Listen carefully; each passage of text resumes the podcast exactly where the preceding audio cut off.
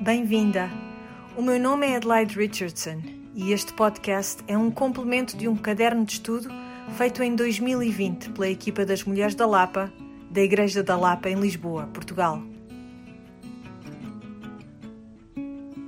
Esta é a quinta semana de um estudo integral da carta do apóstolo Paulo aos Gálatas e desta feita iremos concentrar-nos no capítulo 3, versos 1 a 22. Espero que tenhas feito como sempre recomendamos, mesmo que já te pareça um disco riscado. Deves ler a carta toda antes de entrares no estudo de cada semana. Também podes escutá-la com atenção numa das muitas versões em áudio que podes descarregar para o teu computador ou telefone, desde que faças a chamada escuta ativa. Vai tomando notas mentais e arrumando ideias à medida que ouves. Não é um convite para não leres o texto, nem para pôres a tocar enquanto te concentras noutra coisa. Aqui em Portugal posso aconselhar a versão em áudio em português de Portugal que encontras na aplicação da YouVersion, excelentemente lida na tradução da Bíblia para todos. Se escolheres a tradução BPT na app, verás o sinal de play na parte inferior do texto e basta clicares para ouvir o texto. É como uma ajuda à leitura em si para melhor compreenderes o texto e vais ver que, à medida que lês de novo a cada semana, há pormenores do texto que vão encaixando nos seus devidos lugares conforme a tua mente se familiariza com a palavra. Antes de mergulharmos no texto propriamente dito, recapitulemos o que Paulo já nos disse até aqui. Paulo está chocado pelo facto dos Gálatas estarem a deixar tão cedo o Evangelho de Cristo por evangelhos falsos. Paulo afirma a sua autoridade apostólica diretamente atribuída pelo próprio Senhor Jesus a Paulo, não tendo sido influenciado ou nomeado por homem algum. Paulo sustenta essa autoridade na conversão milagrosa e sem motivações mundanas, bem reconhecida por todos. Paulo ama a verdade, ao ponto de confrontar ao próprio Pedro publicamente pela hipocrisia deste. Paulo afirma o sacrifício que decorre da misericórdia de Deus e foi efetuado por Jesus como única fonte de salvação e justificação, e que isso não pode provir da lei, senão Jesus morreu em vão, para nada. E é aqui que pegamos no resto da carta, no início do capítulo 3, que é o centro, o coração da carta de Paulo, o motivo principal para a escrever, e que abre logo com um quase impropério por parte de Paulo. Insensatos Gálatas, exclama ele. E aqui tomemos nota da seriedade desse termo, pois há coisas que se dizem e há coisas que se escrevem. Como se percebeu logo na semana 1 do estudo, Paulo estava sinceramente chocado e muito preocupado, e isso justifica a intensidade das palavras usadas. Para compreendermos melhor, a pergunta 3 pede que confirmemos o significado do termo, que fique então bem claro, e vamos ver como. É muito séria a preocupação e o tom ardente que o apóstolo usa para tratar com os Gálatas. O termo insensatos indica alguém que perdeu o bom senso, que não considera as consequências dos seus atos. Apenas a título de curiosidade, descobri que os Gálatas eram, de facto, segundo as narrativas históricas do século I a.C., conhecidos como gente simples, fácil de enganar. Mas o que é facto é que, quando receberam o Evangelho, essa fama não foi um obstáculo à salvação. Então não se tratava de inteligência, como diz o caderno de estudos, mas de pouca prudência. O tipo de prudência de serpente de que Jesus falou e recomendou aos discípulos em Mateus 10. E este perigo a que agora os Gálatas se dispõem, se abrem, encontram-os dispostos a avançarem sem a proteção da graça de Deus, sem a cobertura do sangue de Jesus, e isso é algo que muito preocupa a Paulo. É insensatez que leva à maldição. Estes próximos versos, do 2 ao 14, vão ser uma série de argumentos com este foco principal. Querem voltar para aquilo que vos condenava, que era pesado até para os judeus? Ou querem prosseguir debaixo da misericórdia e graça de Deus, como têm feito até agora? Qual é afinal a vossa experiência? pergunta Paulo nos versos 2 e 3, voltando a chamar-lhes insensatos.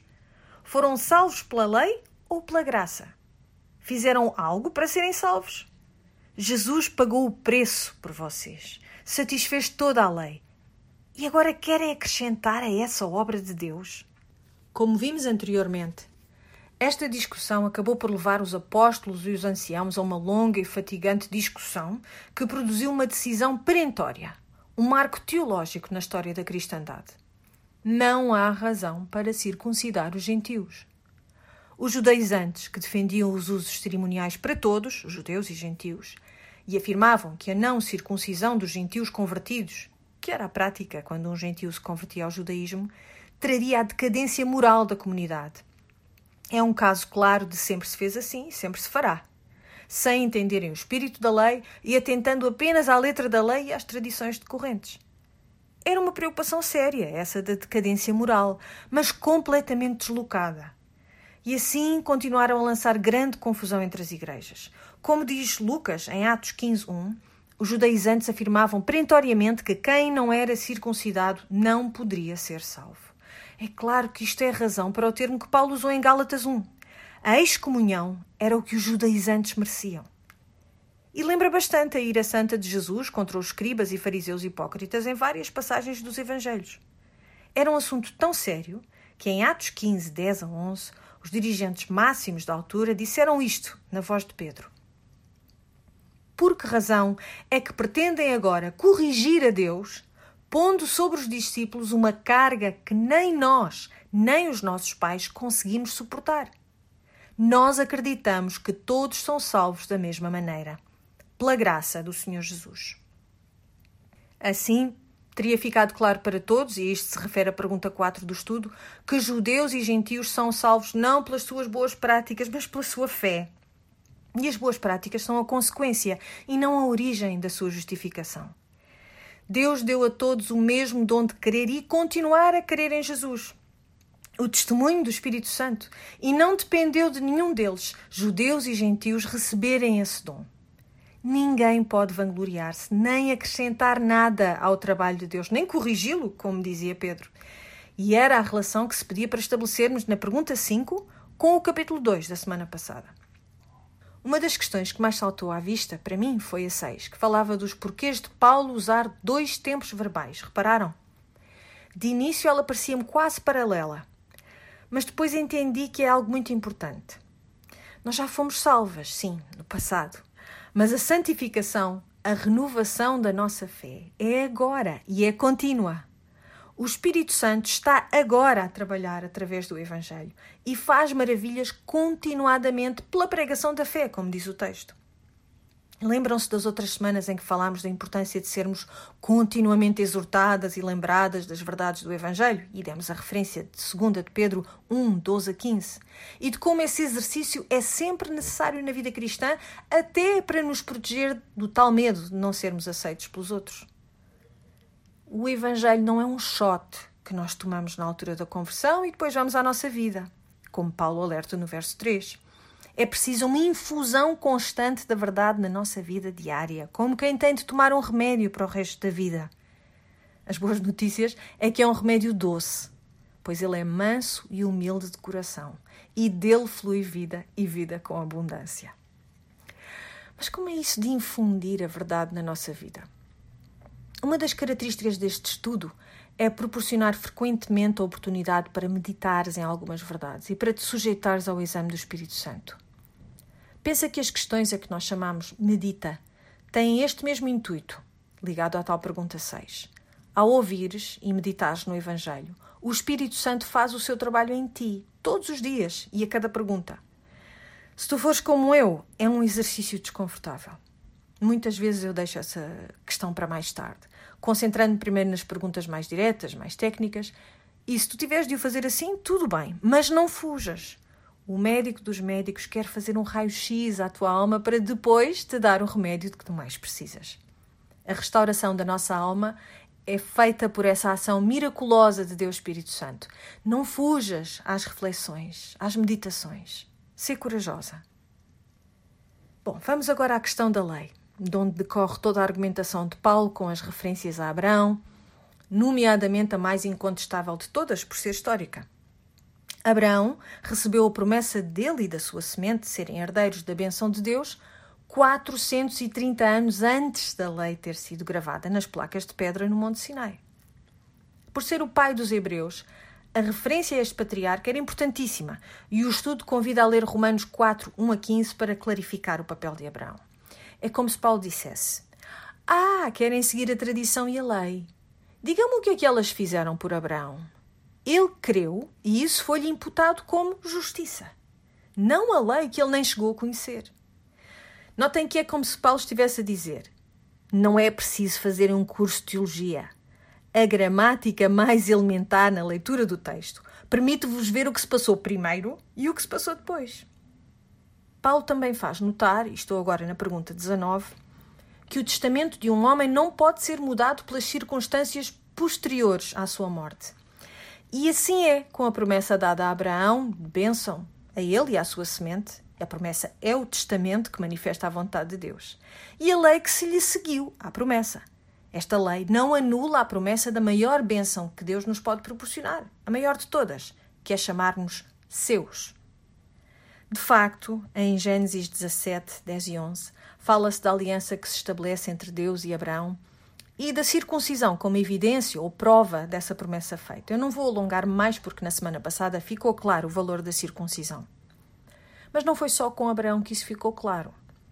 Quando as mulheres estudaram o livro de Êxodo, percebemos que primeiro Deus revela, quando apareceu na sarça ardente, depois liberta, através de Moisés, e só depois legisla, através das placas de pedra. Deus não deu a lei aos hebreus escravizados debaixo de Faraó ainda. Porquê? Porque será que eles podiam cumpri-la? Cumprir a lei num lugar onde não tinham liberdade para honrar os decretos de Deus? Como? Pensa nisto como iriam cumprir com todos os preceitos que estão lá em Deuteronômio e em Levítico enquanto estavam no Egito. E tu? Tu podes cumprir a lei com o que tens em ti? Esta conversa de circuncisão e sacrifícios pode parecer fora de tempo para nós, aqui no século XXI. Mas já vamos ver de que modo é que todas nós ficamos tentadas a seguir a lei, mas tirando das nossas forças e do nosso intelecto o poder para nos santificarmos. Voltando aos Hebreus, Deus esperou para se revelar a eles, para os tirar física e espiritualmente da escravidão, e só depois é que lhes deu os parâmetros pelos quais deviam reger-se na sua nova vida. Então a fé antecede a lei. E a lei é dada porque somos salvos, para estabelecer os tais parâmetros, balizas, limites, alertas para uma nova vida que já nos foi dada. Mas a lei per si não satisfaz completamente a Deus. No Antigo Testamento, o sangue dos animais cobria a mancha do pecado, mas não o apagava. Isto está lá em Hebreus 10, 4, suportado por Miqueias 6, 6 e 7. Ocultava a falta apenas perante os olhos santos de Deus. Era uma solução transitória. Algo de melhor, mais permanente, mais absoluto, mais eficaz tinha de ser feito. Reparem no que Deus diz em relação ao cumprimento das leis sacrificiais por parte de gente que não tinha no coração, mas somente na pele, o sinal da sua conversão. Em Oseias 6,6 disse Deus pelo profeta: Porque eu quero misericórdia e não sacrifício, e o conhecimento de Deus mais do que holocaustos. E Jesus, sendo Deus, sentia este mesmo pesar, como disse em Mateus 12,7, falando dos legalismos relativos ao sábado. Disse assim: Entretanto, se vós soubesseis o que significam estas palavras, e vai citar o Antigo Testamento, misericórdia quero e não holocaustos, não teríeis condenado os que não têm culpa. E para deixar bem claro o que agrada a Deus, acrescentou ainda Jesus em Marcos 12:33, falando da lei que agrada a Deus. Disse assim: E que amar a Deus de todo o coração e de todo o entendimento e com todas as forças, bem como amar ao próximo como a si mesmo, é muito mais importante do que todos os sacrifícios e ofertas juntos. Agora repara. O texto não diz que os sacrifícios estavam errados. Não diz que a lei estava errada. Mas que há algo mais excelente, mais importante, disse Jesus, superior a, esses atos religiosos que são sinal de uma aliança firmada com Deus no nosso coração que representava o nosso ser, a nossa vontade, mente, emoções. E Paulo vai falar disso nos capítulos finais da carta. Mas vê como Deus quer algo melhor do que a lei escrita na pedra a ditar as nossas ações com a vinda de Jesus. Está lá em Ezequiel, no Antigo Testamento, capítulo 36, 26 a 28. Diz assim: E dar-vos-ei um coração novo, e porei dentro de vós um espírito novo, e tirarei da vossa carne o coração de pedra, e vos darei um coração de carne. E porei dentro de vós o meu espírito, e farei que andeis nos meus estatutos, e guardeis os meus juízos, e os observeis. E habitareis na terra que eu dei a vossos pais, e vós sereis o meu povo, e eu serei o vosso Deus. Vais ver como isto vai ficar mais explícito nas semanas de estudo que se seguem, nas referências à tua nova condição. Então, todos os ritos e ordenanças do Antigo Testamento eram evidências da nossa necessidade de termos um sacrifício perfeito, que não precisava de ser renovado, de leis gravadas no coração e já não em placas de pedra ou pergaminhos. Lembras-te das instruções de como construir o tabernáculo e a arca, ou de como oferecer sacrifícios e de aplicar a lei à comunidade? Era algo meticuloso, detalhado, intrincado, bizarro até, difícil de lembrar perfeitamente e por isso elas tiveram de ser escritas. Era cansativo e era feito desse modo para nos fazer suspirar pelo descanso, por Jesus, o nosso sábado. Era pesado, como disse Pedro em Atos 15. Então, querer voltar a esse peso, às tais representações, é recusar o nosso advogado celestial em favor do nosso próprio testemunho, da nossa capacidade em seguir a lei. Há um ditado nos tribunais dos Estados Unidos que diz que um advogado que se representa a si mesmo em julgamento tem um tolo por cliente. De facto, Jesus foi explícito. Não vim para revogar a lei ou para dizer que ela deixou de existir, mas para a cumprir. E o que quer dizer cumprir? Satisfazer os requisitos da multa, da pena, para pagar o salário do pecado que tu e eu cometemos. E o argumento de Paulo é essencialmente este: Jesus pagou o preço para sempre. Para sempre. E agora querem tentar voltar a pagar e a pagar por vós mesmos. Insensatos Gálatas. Esta insensatez é que leva Paulo a ser tão duro e a usar palavras como amaldiçoados, com a pretensão do cumprimento da lei, que só apazigua as suas consciências. Eles estavam literalmente a recusar a salvação através de Jesus, a bênção da salvação pela fé, da santificação pela fé. São malditos, portanto, porque maldito aquele que não cumpre a lei. E nenhum a cumpriu, cumpre, nem cumprirá perfeitamente. Só Jesus. Insensatos Gálatas. E é interessante na tal declaração feita em Atos 15, por causa dos judeus que estavam a levar os gentios a seguirem a lei de Moisés, Pedro diz que a carga era difícil quando estavam debaixo da lei. E como diz na pergunta 14, essa vida debaixo da lei é uma vida de ansiedade, de medo e insegurança. E ainda hoje, sabem que os judeus ultra-ortodoxos têm tanto medo de quebrar o sábado que nem uma caneta usam nesse dia. Em Israel, há elevadores que, ao sábado, param em todos os andares para que nenhum judeu observante tenha de levantar o braço para carregar num botão. É para este tipo de escravidão e hipocrisia que queremos voltar. Insensatos Gálatas e nós também. Paulo declara o sacrifício substitutivo de Cristo. Redimiu-nos, excusou-nos, livrou-nos da maldição da lei e por nós tornou-se maldito. Foi castigado e morto publicamente. É o que o cristianismo chama de expiação, por causa da figura do bode expiatório no Antigo Testamento, que uma vez por ano era sacrificado pelos pecados de todo o povo no Yom Kippur. Está lá em Levítico 16. Essa era a lei, e só assim o povo se poderia considerar justificado, por um tempo. E Jesus cumpriu essa lei, fazendo por nós a expiação, mas para sempre, de uma vez por todas. Como podem então querer dizer, a partir de agora, trato eu da minha justificação? Isso é voltar ao bicho, ao bode expiatório. É trocar Jesus por um animal.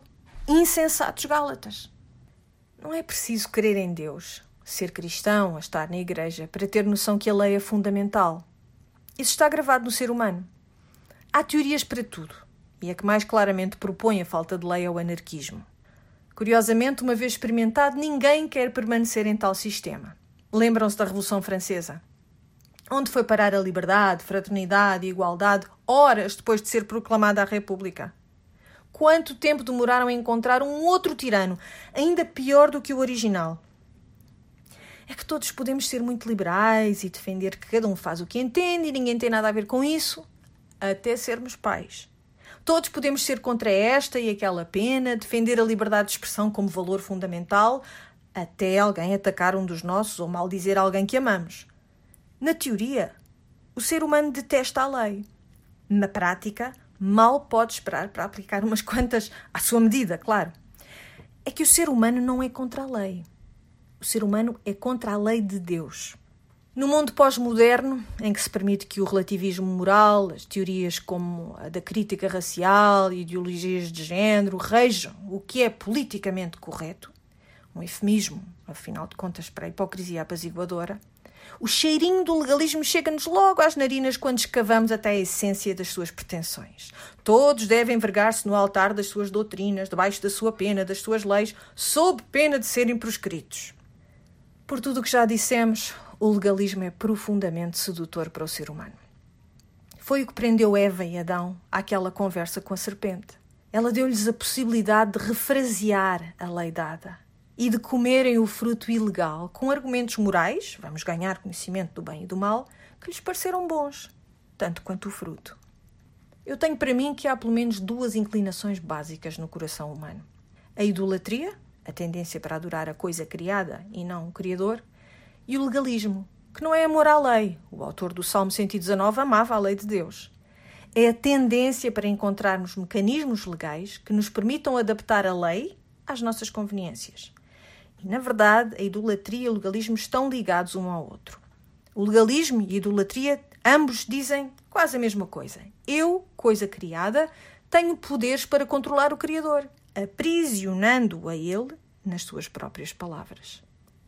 Não é isto que algumas igrejas fazem, usando versículos-chave, sem nem entenderem o seu contexto, para obterem o favor de Deus nas suas próprias pretensões carnais? E não é isto que fazemos também tantas vezes no nosso pragmatismo? Eu tenho o método, o sistema, faz como eu se queres obter a admiração dos outros, o respeito, na igreja ou no trabalho, o favor de Deus e dos homens, para teres um bom casamento e filhos crentes, para pelo menos pareceres feliz. Os cristãos fazem isto até abusando, e o abuso contrapõe-se ao uso, porque perverte e ultrapassa a finalidade original de algo.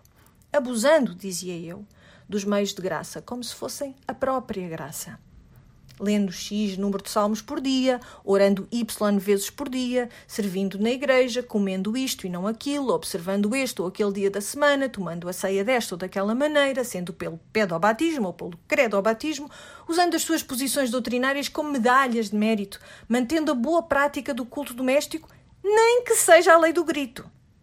É pela carne e não pelo espírito. O que importa é fazer, para quando o pastor perguntar eu possa levantar a mão com orgulho.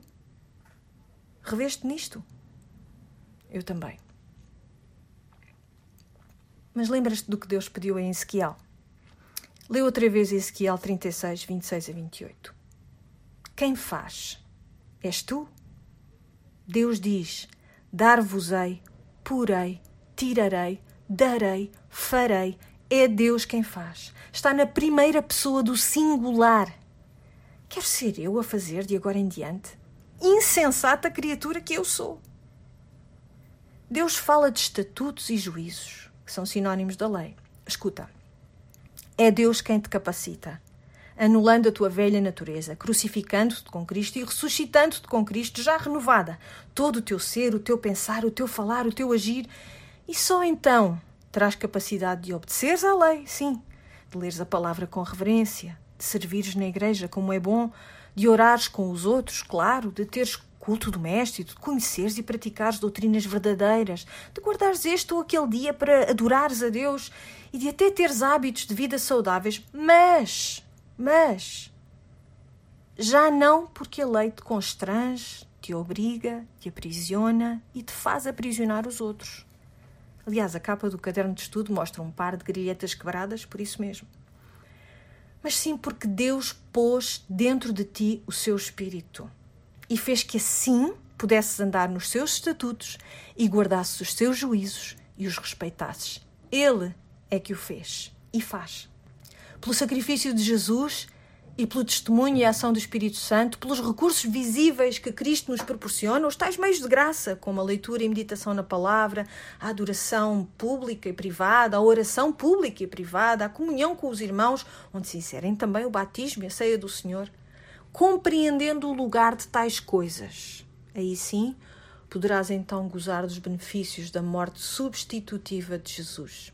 E como disse Deus em Ezequiel, habitar na terra que Deus deu aos que vieram antes de ti e seres parte do seu povo, da sua igreja, do teu Jesus, do teu Deus. Crês nisto?